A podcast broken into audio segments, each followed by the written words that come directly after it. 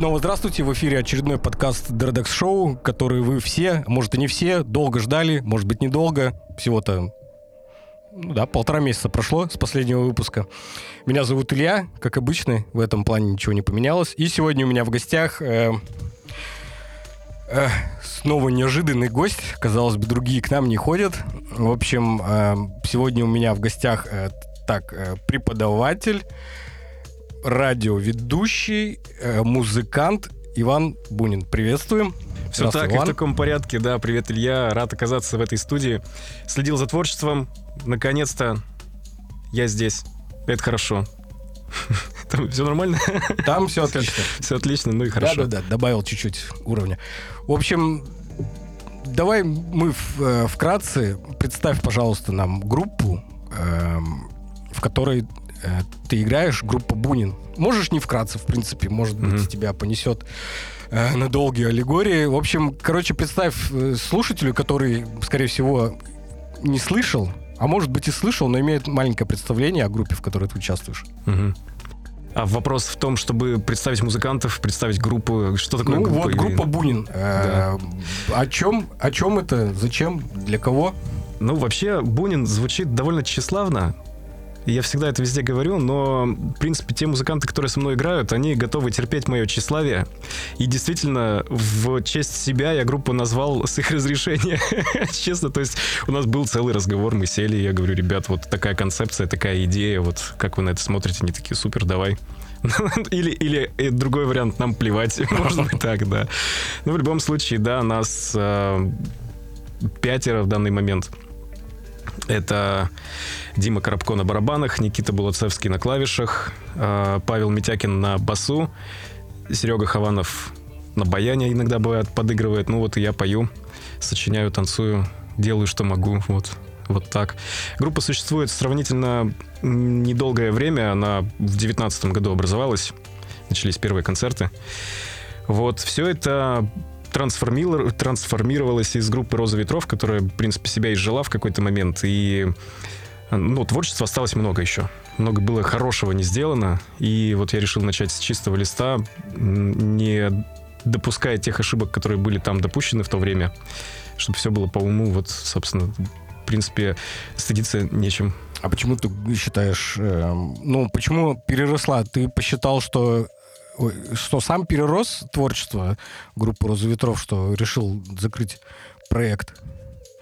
Ну, там, понимаешь, мы объявляли, не объявляли официально, что проект закрыт. Проблема в том, что в какой-то момент из творчества мы перешли в коммерцию и играли одни корпораты, в принципе, наравне с Лайфом, с Be Happy, и друг другу корпораты подкидывали. То есть там Леша Мочалин мог позвонить, сказать, алло, мы не можем, вы подхватите? Мы говорим, да, подхватим. И вот, в принципе, только этим занимались. Потом меня потянуло обратно на творчество, потому что все это надоело, вся эта околесица. И было очень сложно затянуть обратно ребят в творчество, потому что, ну, это не оплачивается никак. А когда ты с концертов привык получать деньги, и хорошие деньги, Поэтому вот с этим как-то все затухло. Потом ребята поразъехались, и потом такой был период затишья вообще, когда никак, никакого как такового творчества вообще не было. Там, может быть, с год или даже два. И в какой-то момент я решил, что нужно, значит, больше не тянуть за собой вот тот груз и набрать других людей, других музыкантов. И да, ну и действительно есть несколько песен, которые были написаны, но которые просто было невозможно сыграть.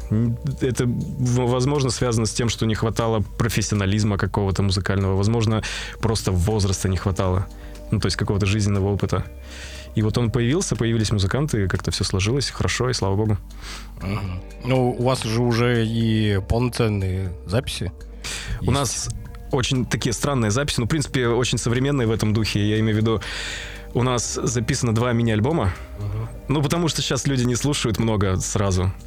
Надо беречь уши слушателя, видимо. Вот, то есть в первом мини-альбоме три песни, во втором мини-альбоме, который вот вышел сейчас 2 декабря, еще четыре песни, и одна песня вышла синглом отдельно. Вот все они на всех платформах висят сейчас. Ну, я, кстати, тебе скажу, вы не единственный, кто так думает, группа. Дердакс, например, угу. ровно по тому же пути следует, то есть э, исключительно миньоны и сингл. Да, Во-первых, да, да, э, ну, скорее всего, то есть если ты делаешь альбом, всегда ну, считал, что альбом это ну, что-то большое, что ты ну, планируешь создавать. Нужен более глубокий концепт для этого подбирать. То есть тебе эклектики уже будет тяжело туда напихать, он у тебя уже должен быть выверенным, шибко хули, похулиганить тебе там не получается. И больше всего это все, ну, если там EP можно за столько записать, то альбом вот, вот за столько да, пишется. Да, да, да. То есть, ну и да, я, например, сам уже... Вот у меня до работы 25 минут пешком, и вот именно в это время, ну, вот такая продолжительность времени я слушаю музыку. Ну, или там Ну, кстати, так и есть, да, действительно. Я вот тоже в машине езжу, и радио очень часто раздражает рекламами и вот этими крюками, которые в голову там лезут в мозг. Поэтому очень... Ну, поэтому проще просто иной раз бывает на флешку скинуть аудиокнижку, например, и ехать. Ты образовываешься за рулем. Мне ехать далеко, а я езжу там минут по 40, поэтому на Ягра я езжу. А, на Ягры. А, ну, с учетом пробок, да. Мгм, Понимаю. вот поэтому бывает очень полезно что-то освежить в памяти там. Те же подкасты тоже хороший выход.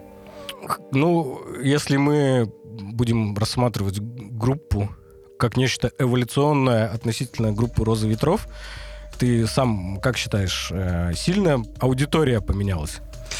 Ну, вот я не знаю, может быть, сейчас те люди, которые знают меня еще с э, «Розы ветров», сейчас со мной не согласятся, но мне кажется, что вот главное достижение, которого мне удалось наконец-то достичь, добиться, это то, что у меня появилась своя публика наконец-то. Потому что в «Розе ветров» мы играли очень разную музыку. Мы могли рубить панкуху вместе с вами на концертах там где-нибудь в «Колесе», а потом где-нибудь вечером в каком-нибудь Боревиче играть блюз. А, Я не скажу, что все получалось идеально. И я просто убедился, что так быть не должно, что должен быть все равно формат какой-то, должен быть какой-то вектор определенный.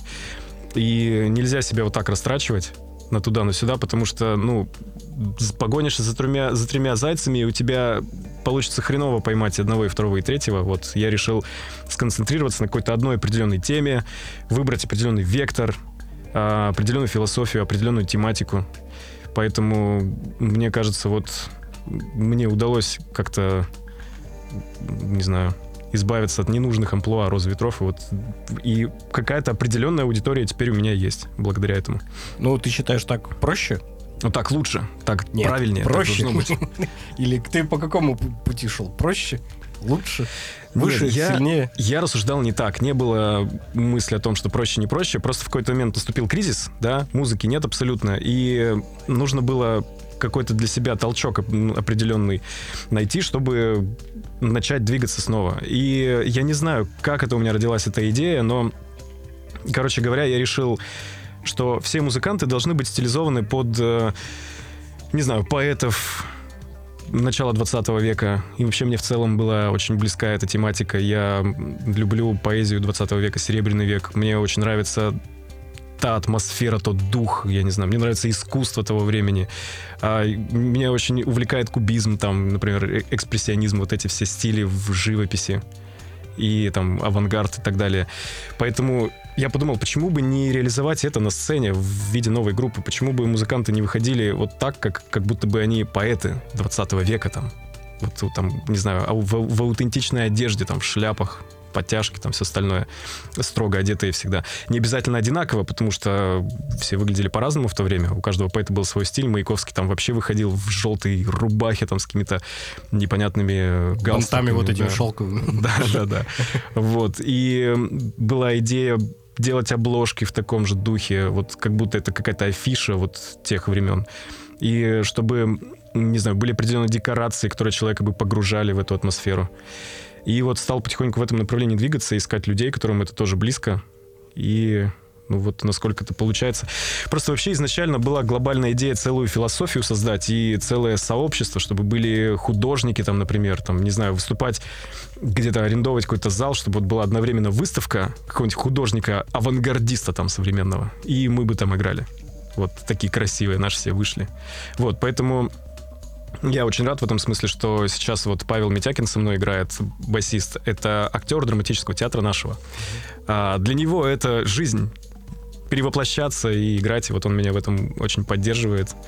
Ну и э, опять же хочу отдельное спасибо сказать сейчас, пользуясь возможностью.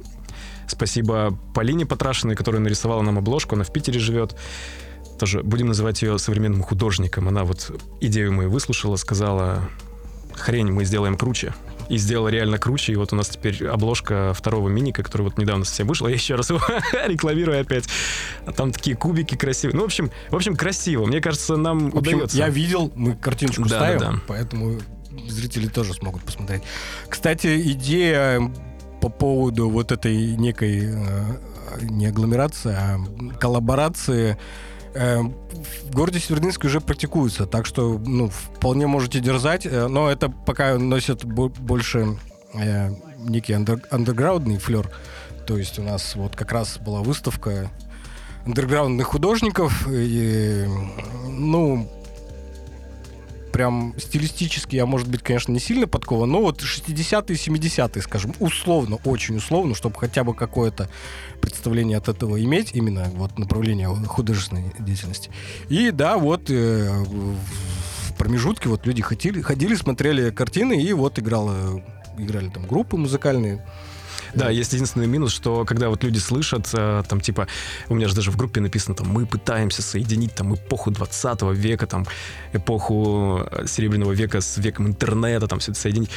А Мы это делаем визуально, то есть я не пытаюсь играть музыку там начала 20 века. Музыка абсолютно, наверное, практически по философии особо не отличается от всего лучшего, что «Роза ветров» было создано. То есть мы взяли лучшее, доделали, докрутили, додумали, наконец-то там появился какой-то опыт музыкальный, появились люди новые, которые многому научили.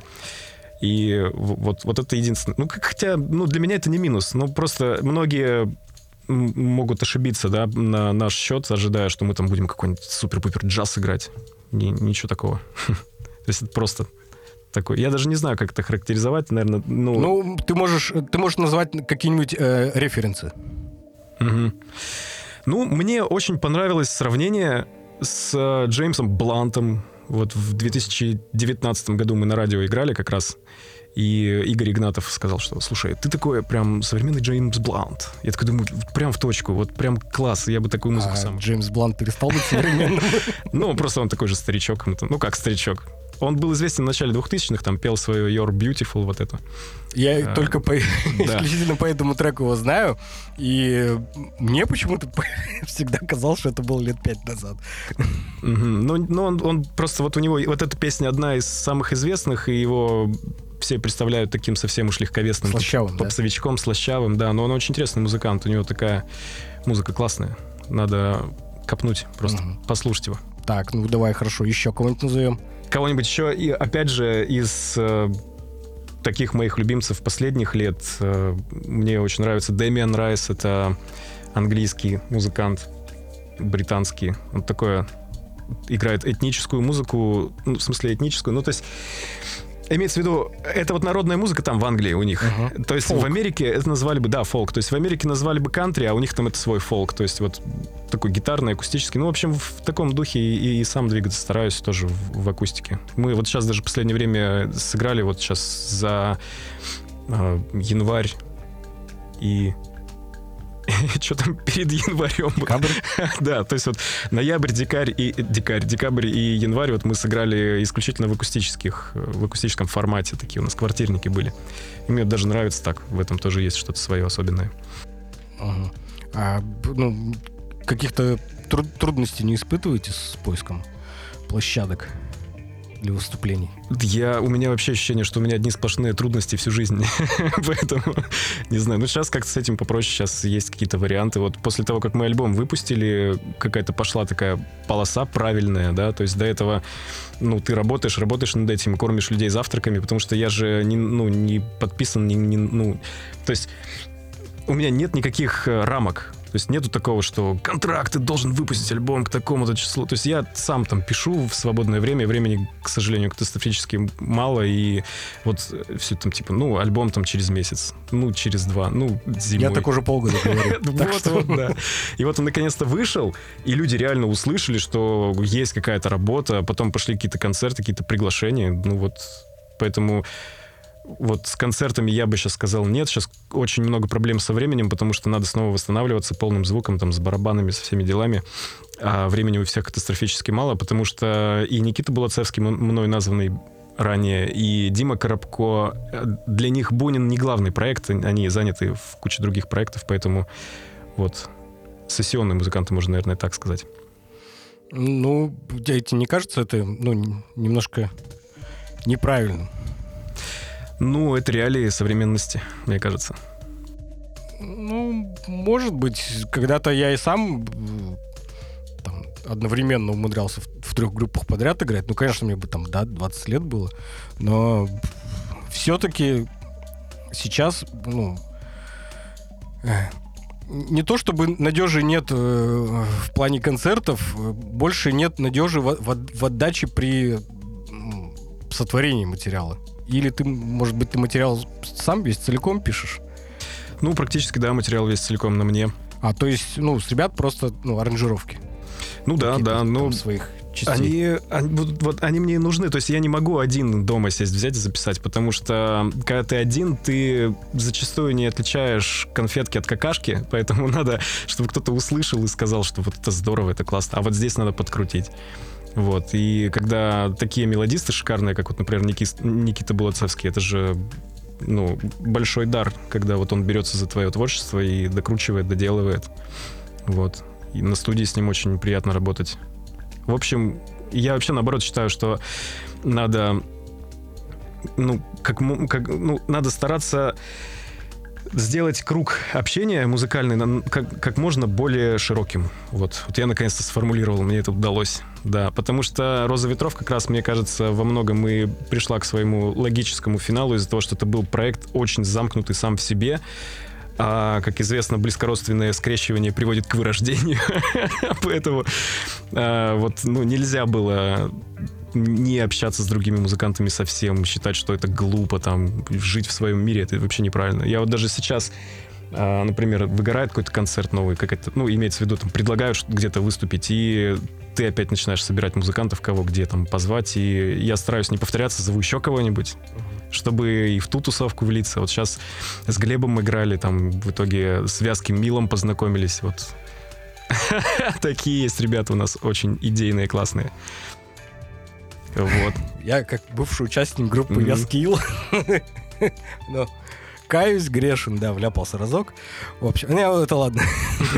Отдельная тема, да. Нет, ну, не... На самом деле, э, ну, э, ладно, так вскользь пробежимся, да, у них, э, ну, наконец-то у них все начинает получаться с музыкантами, э, то есть там, ну, приходят люди, которые имеют представление, как делать, э, ну, музыку. В общем, э, хорошо, а цели и задачи какие-то ставишь перед собой? Ну вот, например, там ну, три альбома в следующем году, там шесть выездных концертов. Mm. Я не, не ставлю перед собой наполеоновских планов, во-первых, да, то есть я не грежу там олимпийскими и всемирной известностью, понятное дело. Подожди, ты же говорил, что ты тщеславен. Да, да. но я, да, но ты довольствуешься малым, да? Да, да, да, вот мне, мне это удается. И поэтому, ну вот если говорить релизами, то я стараюсь чтобы каждый год что-то было хотя бы. Ну, то есть не должно быть такого, что целый год прошел, а ты ничего не сделал. Это, это позорище. То есть так хотя бы, хотя бы там по три песни в год выкидывать. Но я себя жутко ненавижу за это. И грызу постоянно. И постоянно, ну, какие-то... Хватаю какую-то депрессию вот из-за этого. Потому что есть очень много идей, есть очень много мыслей и, и планов, да, как у Есенина. Но времени не хватает их вот эти все планы воплотить. Поэтому вот я пару лет назад хватанул вот этот кризис 30 как раз, кризис среднего возраста какой-то, потому что у меня как раз стояла какая-то такая негласная задача перед собой, что вот я должен чего-то добиться, что-то сделать. И в какой-то момент я понял, что вот я должен Буниным полноценный альбом записать до 30. Это как раз 2019 год, когда мы только собрались, по сути, начали репетировать. Вот мы тогда же и начали записываться одновременно. То есть какие-то песни сделали, давай пис- писаться сразу. И, естественно, я ничего не успел, это все очень сильно растянулось, потому что есть только один период, когда я могу плотно, нормально этим заниматься, это лето, по понятным причинам. И вот прошло два года, и, наконец-то, вот те восемь песен, ради которых все, собственно, и, и делалось, вот они выпущены. Поэтому сейчас меня подотпускает, а тогда, например, меня очень сильно глючило из-за этого. Вот, поэтому сейчас 2 декабря альбом вышел, и многие спрашивают меня там про этот альбом, про идеи, про то, как это делалось. А для меня это уже прошедший этап, потому что впереди вот уже мысли про следующий альбом и про совершенно другие песни. Потому что вот этот альбом, это все еще мы почищаем за розы ветров. Там классные песни, которые были не сделаны, до которых не дошли руки. Вот. Поэтому этот альбом, он все еще как бы о прошлом, а о будущем будем дальше петь. Кстати, я тебе, наверное, даже больше скажу. В процессе записи и э, в процессе доведения до идеала и подбирания вот множества аранжировок, потом все вот сведения, каких-то новых идей, добавления. Честно, ну вот, да, два, два года уже пишем. Уже все, уже, уже нафиг ничего не надо, уже выпустить, уже вообще вот думаешь уже о новых треках, потому что, ну, вот та же фигня. И главное, что это не дает спокойно жить, понимаешь? Ты вот ходишь, и постоянно это в голове крутится. То есть это э, не имеет какого-то, ну, получается, уже ощущения праздника, то есть это уже просто черта которую ты просто подводишь и идешь дальше. То есть это... Вот опять же насчет праздника. Это было так. Альбом, наконец-то мы там все, я его выгрузил на все платформы, пошла там модерация, все известно стала дата, что он выйдет 2 декабря. Я во всеуслышание объявил, что альбом выйдет 2 а 23 у меня день рождения. В этом же месяце, 23 декабря. То есть мне вот сейчас недавно совсем исполнилось 32. И альбом вышел, там через 20 дней мне день рождения, созвали друзей, все сели и все таки говорят, а ты что такой радостный, ты всегда унылый, когда у тебя день рождения, ты всегда такая какашка, а сейчас ты наконец-то вот такой, я говорю, ну, наверное, вот с этим связано, что я избавился от каких-то гештальтов своих. Гештальты закрыты, все, можно жить дальше, и как-то так нормально. Вот, вот наоборот, был праздник как раз-таки, наконец-то. Вот, и можно дальше куда-то двигаться, что-то сочинять другое. В принципе, вот сейчас, если, если бы меня вот прямо сейчас спросить, а, спроси меня, а есть ли песни на следующий альбом? Вот я отвечу, что они есть, действительно, штук 5, опять же, я так планирую сделать, чтобы это был, ну, не, не большущий альбом там на 40 минут, а так, минут на 20. А стилистически будут ли они от, отличаться? Да, они будут отличаться, это как раз будет. В общем, если есть люди, которые нас смотрят, слушают и интересуются моим именно творчеством, то они, наверное, видят разницу между а, ну, скажем, восьмеркой песней, которая вышла в прошлом году, и вот этим альбомом. Хотя он вроде бы как свежее, чисто по датам, да, но надо понимать, что восьмерка это вот самая новая песня вообще. То есть вот ее я сочинил, ну, получается, позже всех. Все, все остальные были написаны давно уже. Вот, поэтому будут песни похожи на восьмерку больше, чем на те, которые записаны сейчас. Те, которые вышли 2 декабря. То есть такое больше, более, может быть, будет акустическое какое-то. Легкое звучание. Более, Лауш. может, да, может быть, более легкое, да. Ладно, хорошо. Э, то есть э, имеем представление теперь о твоем музыкальном творчестве. Как бы серфя по интернету, то есть я наткнулся очень часто вот в ВК вот много мусора предлагает, а иногда интересно что-то. Mm. Что... Так ты и вышел на меня. Так. Вот, про э, статью твою радиоведущего. Э, и вот меня интересует вопрос. в, в эре вот этих высоких технологий, ну, и имеет ли еще смысл mm-hmm. такое понятие быть как радио? Я, конечно, встречал таких динозавров, которые я интернет-радио слушаю. Я говорю, это вообще просто, ну, как по мне, так радио, еще интернет. То есть, ну, давным-давно существуют вот эти алгоритмически выверенные там угу. плейлисты, которые под тебя подстраиваются. Что ищут люди, собственно, в этом радио? Ну, вот в этом смысле, наверное, этот вопрос не очень хорошо мне адресовывать, потому что я тоже старовер, как ни странно. Я вообще, вот у меня телефон новый, только вот недавно появился. До этого тоже все смеялись, что у всех уже сто лет там Инстаграм, и я все еще там где-то ВКонтакте сижу. Что такое Инстаграм там? Какая ваша Инстаграма?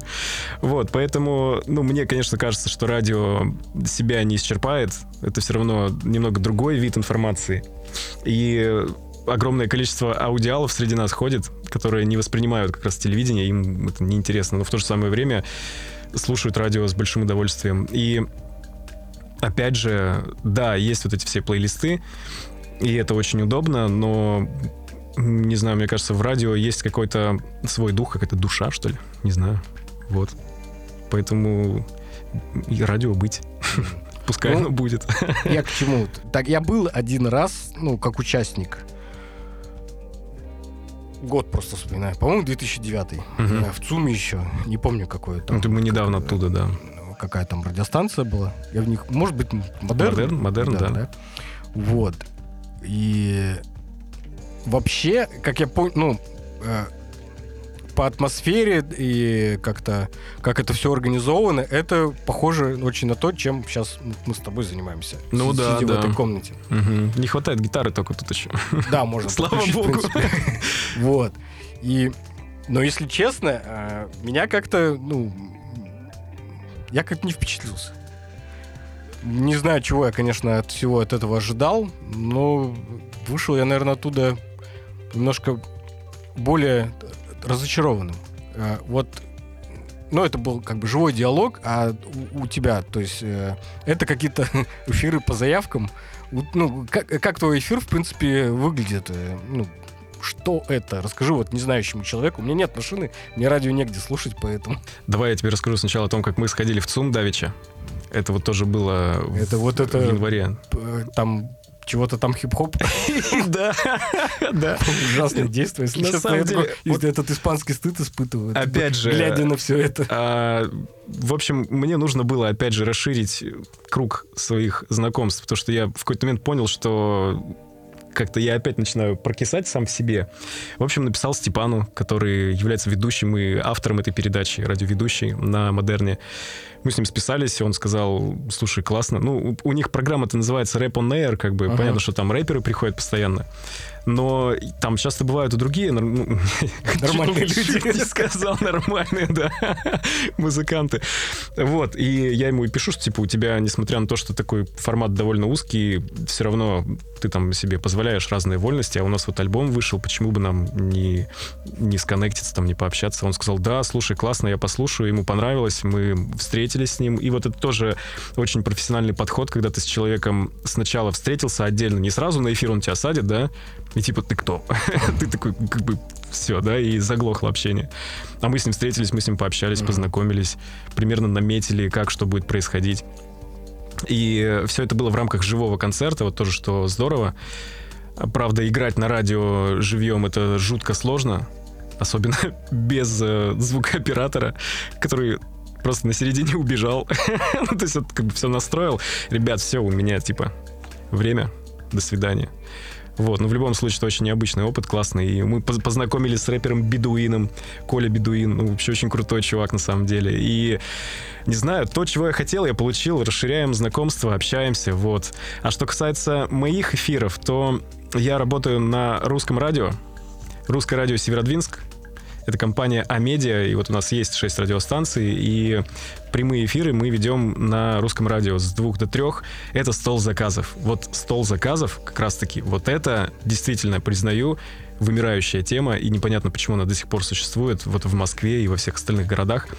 Потому что очень глупо, знаешь, когда тебе люди пишут, вот, например, группа ВКонтакте, да, и у нас написано «Присылайте заявки, мы поставим их на радио». И они тебе песню прикрепляют, типа «Поставьте вот это». Думаешь, так слушай, ты же, в чем проблема? Слушай, пожалуйста. Вот. Поэтому вот это, конечно, да, глуповато, но с другой стороны, я когда выхожу в эфир, иной раз говорю, что, ребята, мы занимаемся делом благородным, мы блюдем традиции, вот поэтому ничего такого особенного, то есть просто час по заявкам. Но поскольку Северодвинск город маленький, а чудаков не так много, как в Москве, поэтому, ну, не так много звонков, да, не так много заявок, поэтому мы позволяем себе разные новости рассказывать, то, с чем Ага. мы сами познакомились, ну, у нас несколько ведущих, что нас самих зацепило, там какие-то новости шоу-бизнеса, вот все, что в формате а, радиостанции, мы рассказываем об этом в свободное время, и вот, собственно, вот эти приветы, поздравления зачитываем. Но вообще это на самом деле прикольно, потому что когда-то я однажды стал по другую сторону, мы ездили на свадьбу, где-то там сначала чесали, играли на свадьбе. Хотя это уже был Бунин, кстати. Я вот, опять же, говорю, что Бунин проект сугубо авторский, но тут как бы очень много знакомств и всего прочего. И когда тебе говорят твои близкие, типа, блин, ну сыграй на свадьбе, ты соглашаешься, потому что куда деваться. Вот мы там какую-то программу сделали с каких-то там песен, там, каверов, попсы всякой разной. И шел дождь. Вот такая была свадьба атмосферная. Потом мы это все собирали, брезентами какими-то затягивали. И, в общем, не остался я там с ними праздновать. На машине особо так вот не наездишься с аппаратурой. В общем, уехал, приехал домой, а открыл ВКонтакте, а там идет прямой эфир русского радио, Москва, какой-то дядька. И он одновременно говорит, ты можешь его слушать, да, и одновременно он это все постит в контакт прям э, лайвом, как это называется, типа вот... Стрим? Стрим, да-да-да. Ну и он пишет, ну, короче, я ему написал, типа, вот, а у нас свадьба. Типа, вот, что-то такое написал просто, и он заинтересовался, типа, чувак, почему время 10, ты мне пишешь, типа, как так вообще? А я пишу, да у нас дождина льет, типа, вообще, вот я сижу, тебе ВКонтакте пишу, вместо того, чтобы вместо того, чтобы праздновать. И он такой, ну-ка, ну-ка, ну-ка, напиши подробности. Я ему пишу, типа, вот так-то, так-то, те-то, те-то, у тех-то свадьба, там, вот в Северодвинск, там, дождина, там, льет. Он такой, отлично, все. И раз микрофон берет и выходит в эфир, там, передаем привет таким-то, таким-то из города Северодвинска. У них там сейчас свадьба, дождь, ребята, держитесь. И я думаю, блин, как это классно. Ну, то есть в этом тоже что-то есть, когда твои именно приветы зачитывают. Ну, прикольно. Вот, собственно, этим и занимаемся. Ну, в общем, э, один сплошной интерактив. А, кстати, ну, такими же стримами не сопровождаете?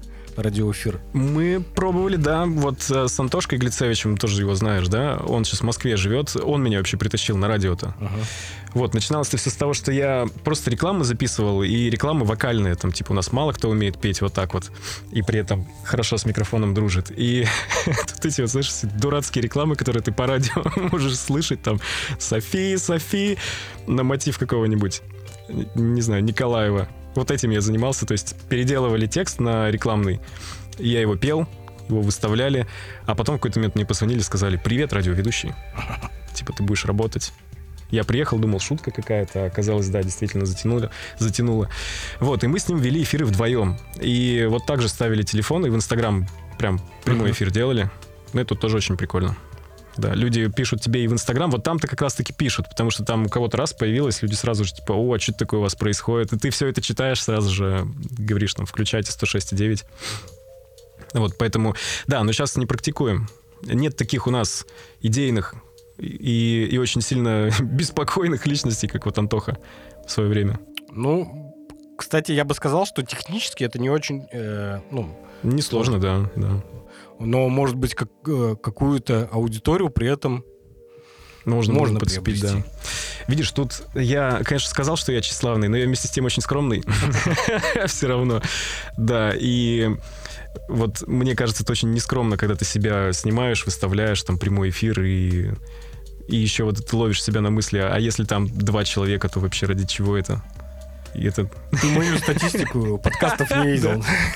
Вот, я так что иной раз натыкаюсь, как э, наши местные музыканты тоже, типа, прямой эфир у себя на кухне проводят. Просто играют, поют, там у них 16 человек их смотрят. Думаешь, зачем это делается? Вот, хотя так, конечно, надо, конечно, все равно помогает ну, во-первых, э, я уже об этом рассказывал. Собственно, э, самая первая и главная причина это были не культурологические изыскания, знаешь, э, нашего города, угу. ну, на Ниве нашего города, э, больше всего меня интересовала техническая подоплека. То есть, когда ты освоишь э, э, какие-то технические нюансы, это может тебе впоследствии, ну, как бы пригодиться.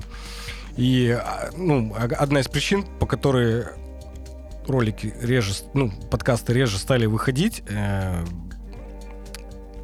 то есть э, довольно быстро, э, ну, э, не то чтобы интерес пропал, но вот э, все, все время тебе поиск надо что-то ну, mm-hmm. интересное, какую-то идею. Контент нужен все время. Да, либо тебе э, э, выставить хорошо вот картинку, на, там, задник какой-нибудь интересный, либо вот еще там вот попробовать там на, там на два аппарата снимать, вот, потому что это уже монтаж, это уже сложнее, это интересно. Ну, то есть тебе всегда нужно двигаться вперед.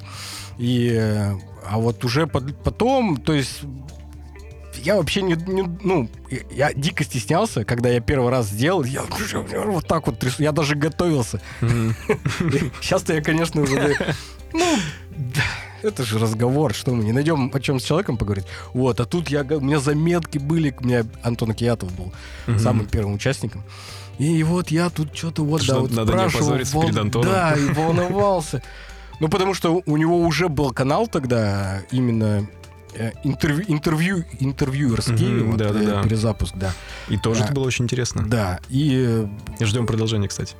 ну, у него, кстати, как бы это сказать, он э, гибри- гибридно поменялся, то есть э, у него Там есть... с э, выступлениями, да, да? с выступлениями, то есть Мгм.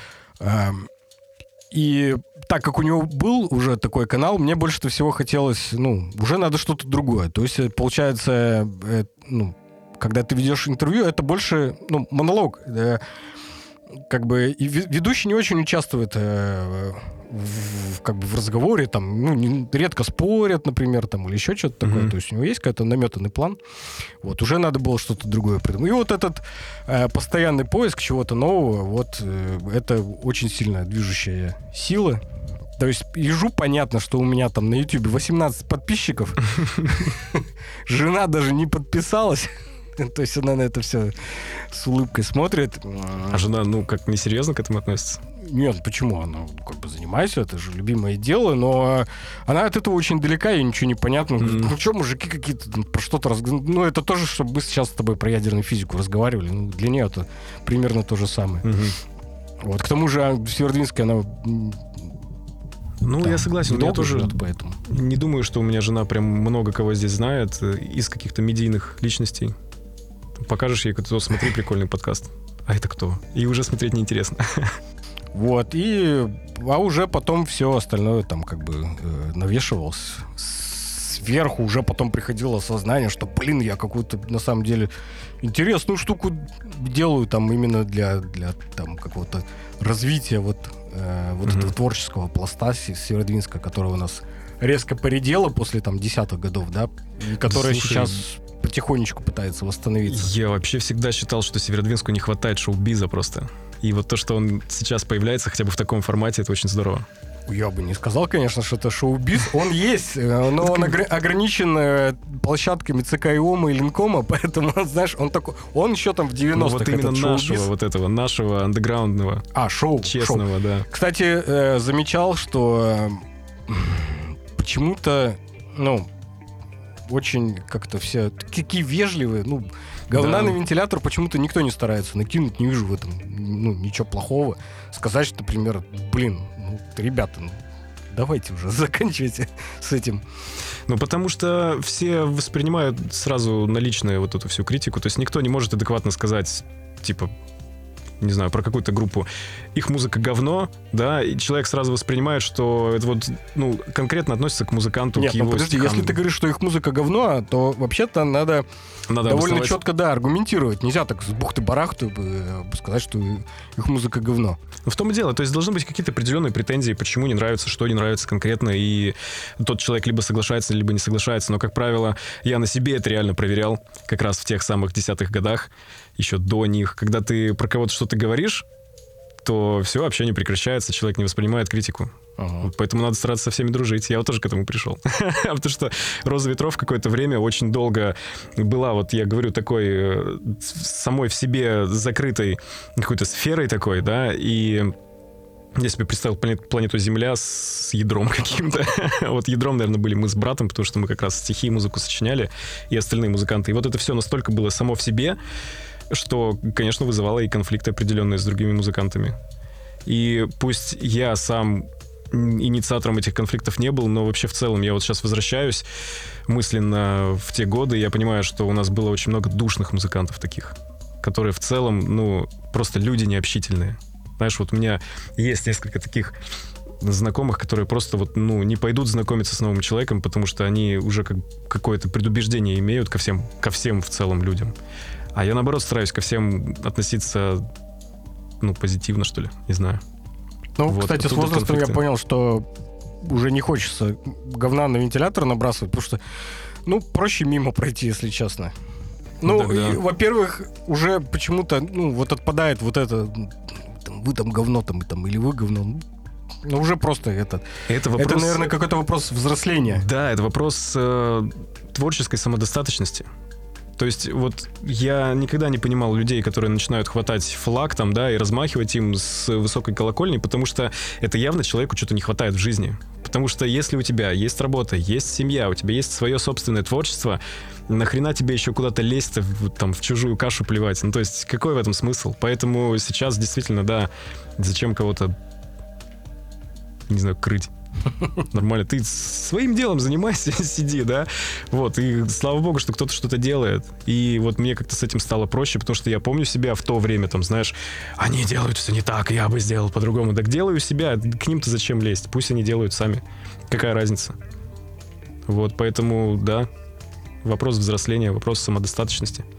Нет, э, то есть можно на самом деле сказать, что они делают, ну, например, вы делаете все не так, но это будет э, как вот сейчас э, карты приоткрою. У меня планируются ролики такие, например, ну, оценочно осуждающие.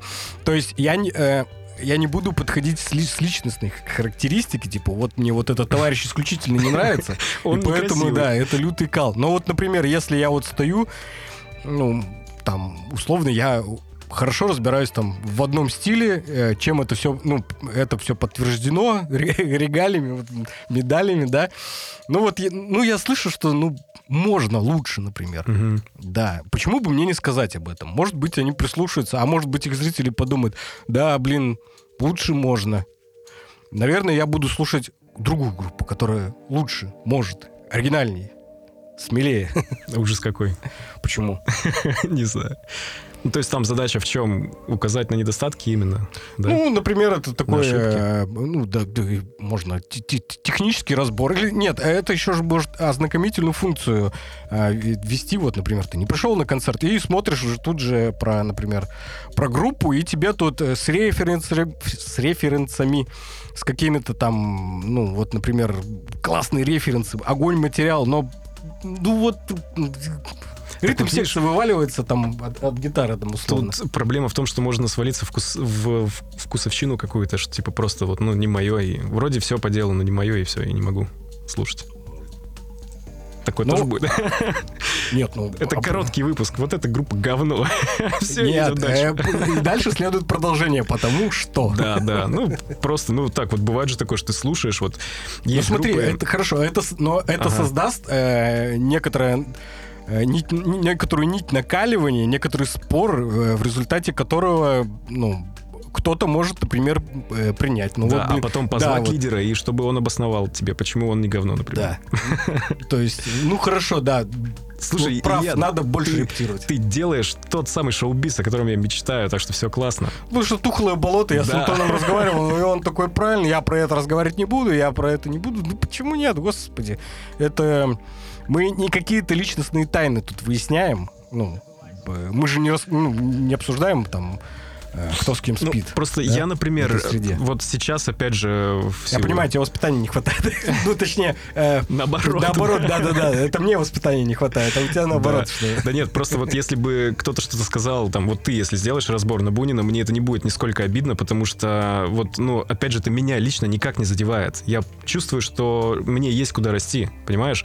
А есть люди, которые намного более тщеславны, чем я, и которые считают, что они искренне гениальны по-настоящему. И когда ты вот так начинаешь по полочкам раскладывать, они обижаются.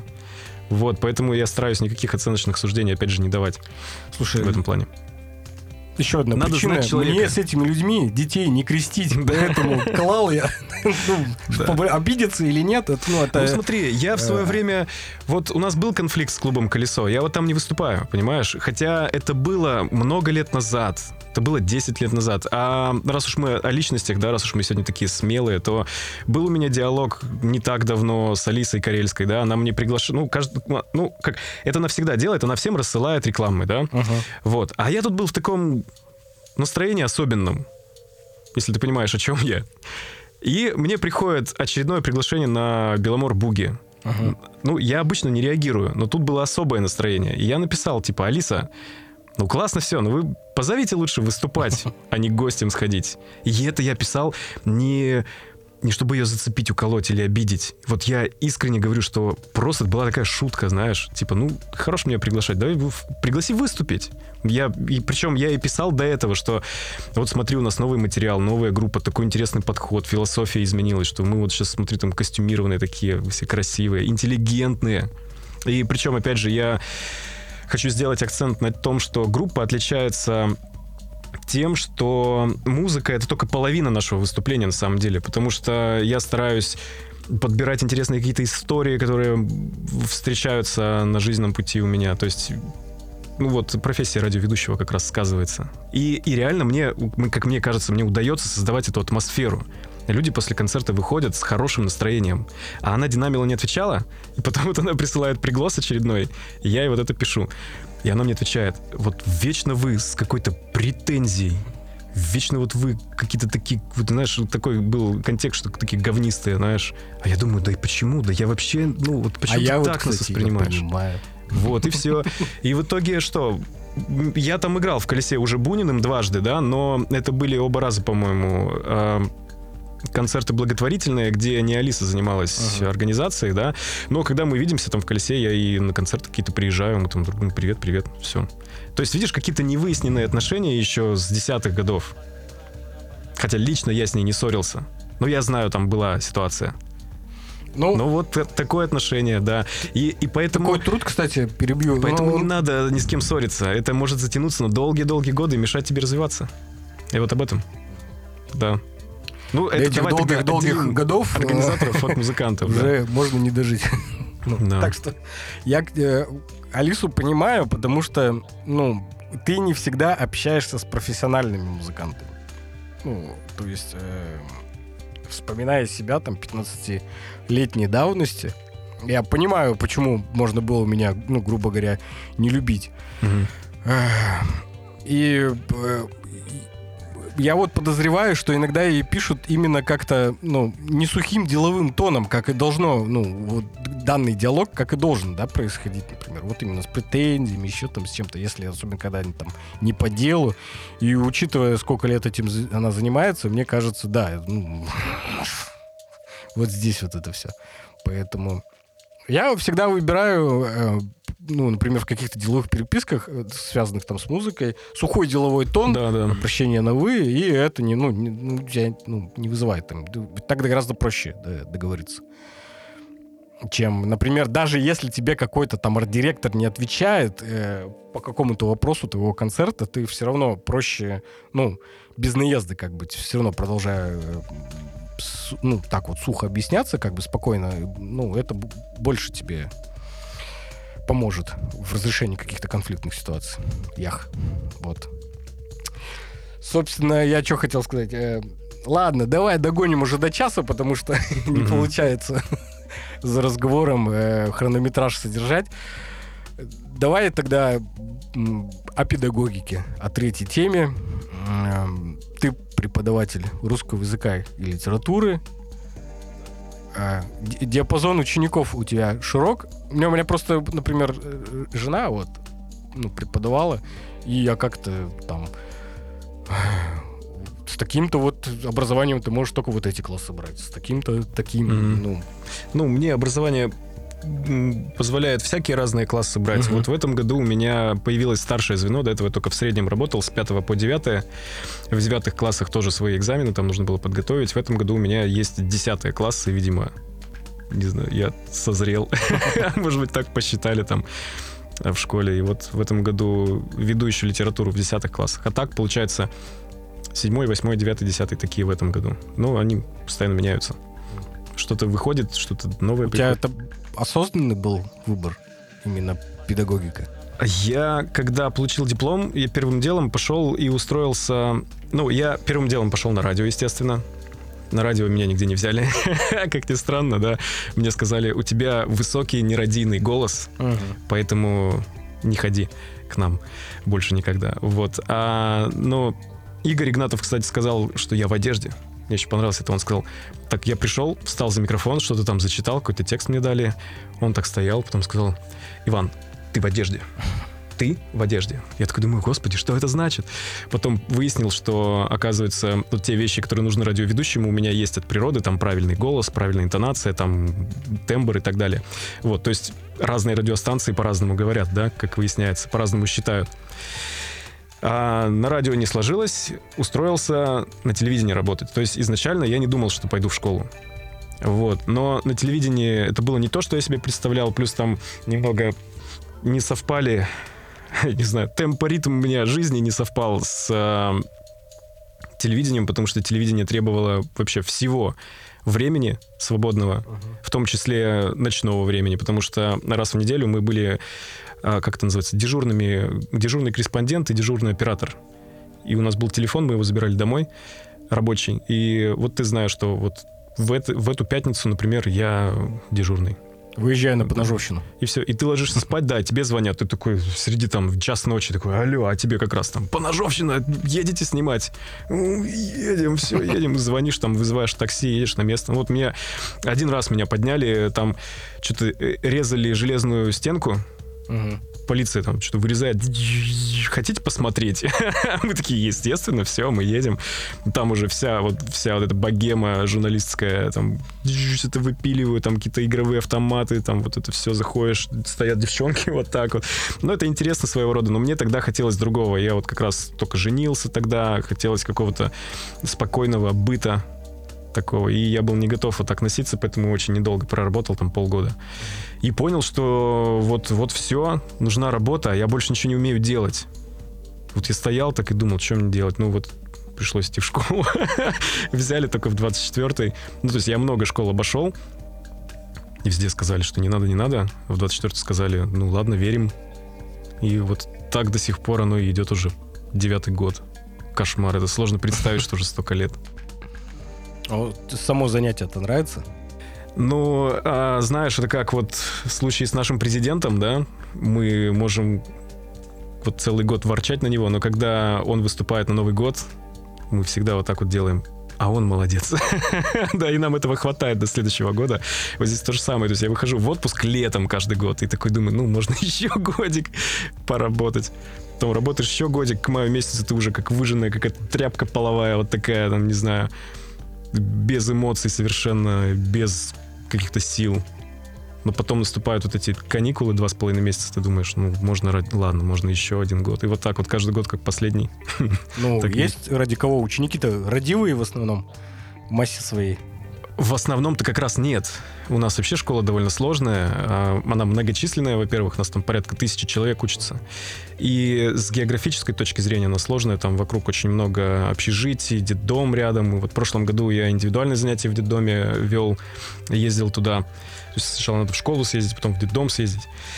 Вот, поэтому было сложно. И дети-то непростые. Там вот неполные семьи, у кого-то вообще никакие семьи. Вот, поэтому сложно привести к свету, к чему-то доброму, светлому. Но вот всегда отрадно, когда дети выпускаются и там продолжают с тобой общение, а кто-то вообще, не знаю, становится твоим напарником, партнером, как вот Полина. Полина это моя выпускница, например. А сейчас она художник, вот такие картины классные делает и поддерживает меня. Это же, это же здорово. И в такие моменты понимаю, что все не зря. Побольше бы таких моментов. В общем, все по домам. Ну, на самом деле, я примерно, ну, так, представляю, что все-таки, мне кажется, именно вот это э, профессиональное выгорание, я просто студент, сейчас студент, я учусь в техникуме, и э, тяжело осваивать там какую-то неизведанную тебе науку, когда, ну, преподавателю, в общем-то, по большому счету, все равно. У тебя до нее было 500 человек. Вот, и ты вот один такой единственный, которому интересно, ну, ей тоже, ну, э, это большущая вот, проблема. Безразличие вот это. А, и когда у тебя вот эти, знаешь, там, поток каждый год 500 человек, ты уже 30 лет работаешь, и вот это все... И, ну, как-то это так... Без искорки, короче. Да, у меня, например, mm-hmm. это подубивает вообще желание там какое-то э, более там глубоко копнуть, чем-то разобраться. Понимаешь, я вообще иногда себя ловлю на бессмысленности своего существования, потому что иной раз там, знаешь, в 7 утра ты ничего не хочешь.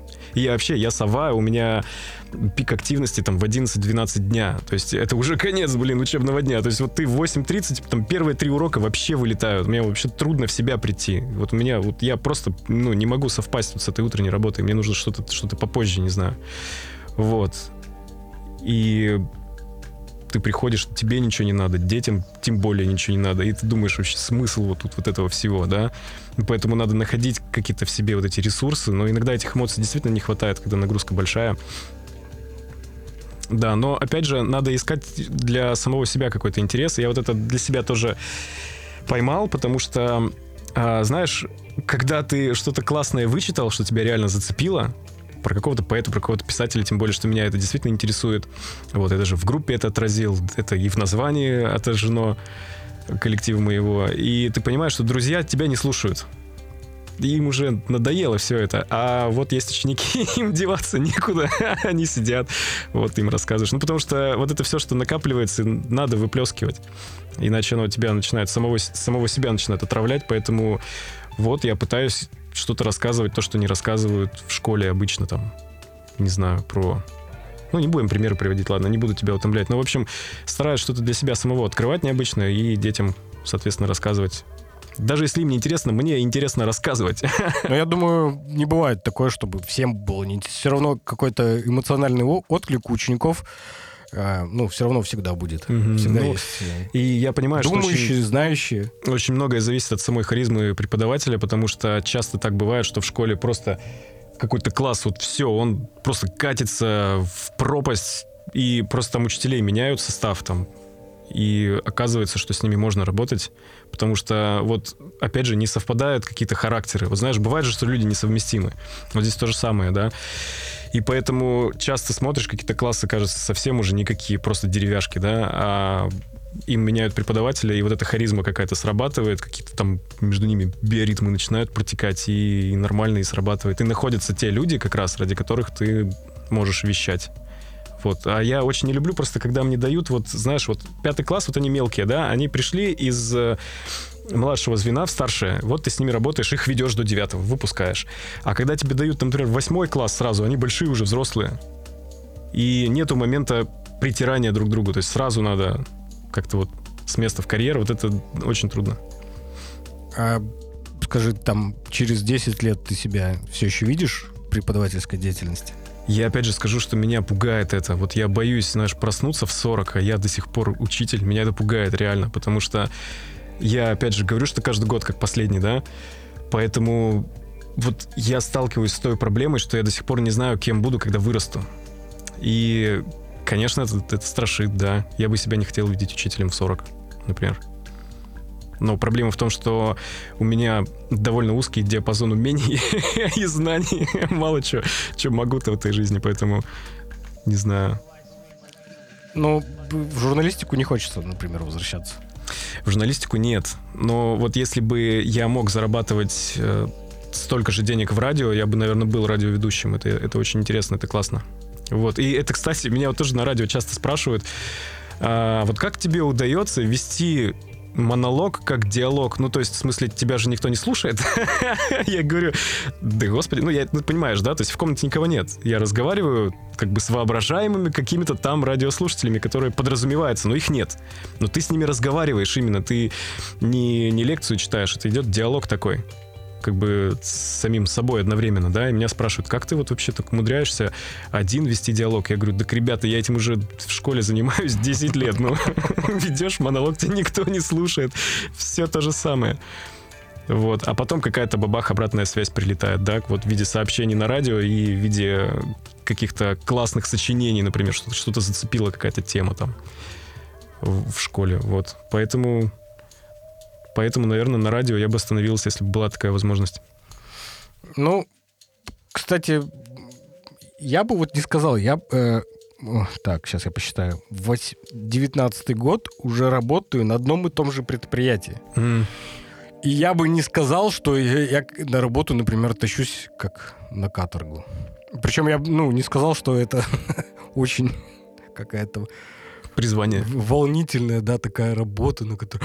Ну, это, это хороший, честный труд, и, ну, э, не вижу ничего страшного в том, что, например, еще через 10 лет я буду все еще там же. Потому что, в принципе, э, ну, э, я к работе проще отношусь. Это средство для зарабатывания денег. Ну вот я также отношусь к работе в школе, но, как показывает практика, надо все-таки душу туда действительно вкладывать, чтобы что-то стоящее вырастить, понимаешь? Поэтому... В твоем случае, да, к сожалению, это, да. Это ты, ты не можешь прийти и просто сказать, так, вот, делайте эти три задания, и все. И, и сидишь там, да, ничего не делаешь.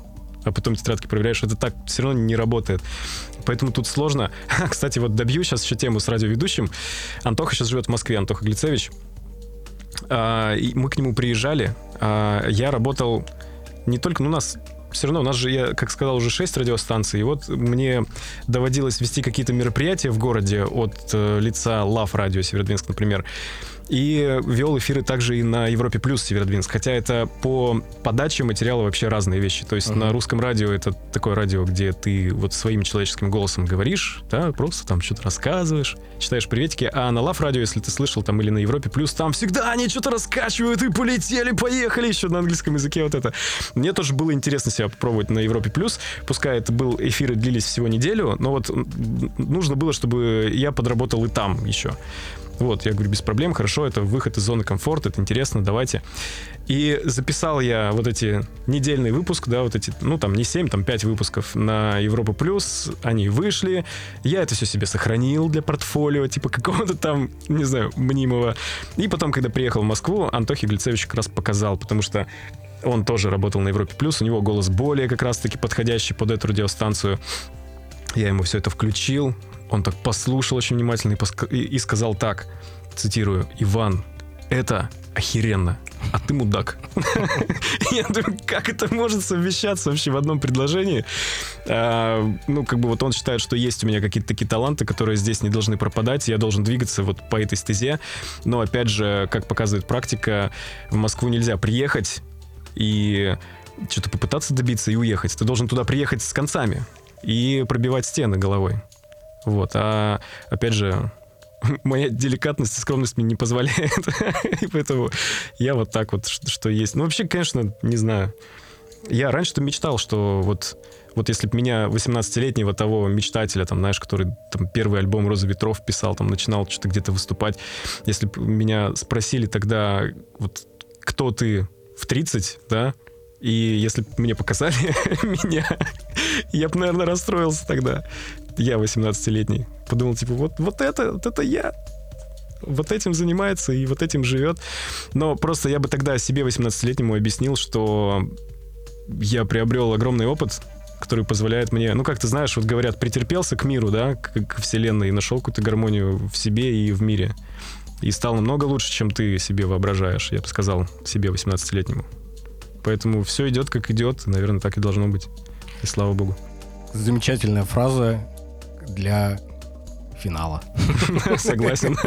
По-моему, лучше не придумаешь. В общем, э, спасибо тебе большое, что ты э, посетил нас, с нами поговорил. Я, кстати, э, одна ремарка. Почему-то я всегда тоже говорю во множественном числе об этой кооперации, хотя я один. Может быть, это у меня какие-то Психологическое отклонение. Это корпоративная этика. Это знаешь, когда пишешь диплом или там или диссертацию, ты же пишешь «мы работаем над темой», хотя ты один Слава богу, азм есим я еще не стал говорить, поэтому я думаю, не все потеряно. Вообще, спасибо тебе большое. Пожелаем тебе успехов, покорения новых вершин. Спасибо тебе, Илья. Мне было очень приятно здесь наконец-то оказаться. И вот в лицо тебе сказать, что ты делаешь правильные вещи. Это здорово. Да, потому что комментариев никто не пишет, и я, знаешь, не очень понимаю, правильно я вещи делаю или нет. В общем, спасибо всем, пока. Пока, добра.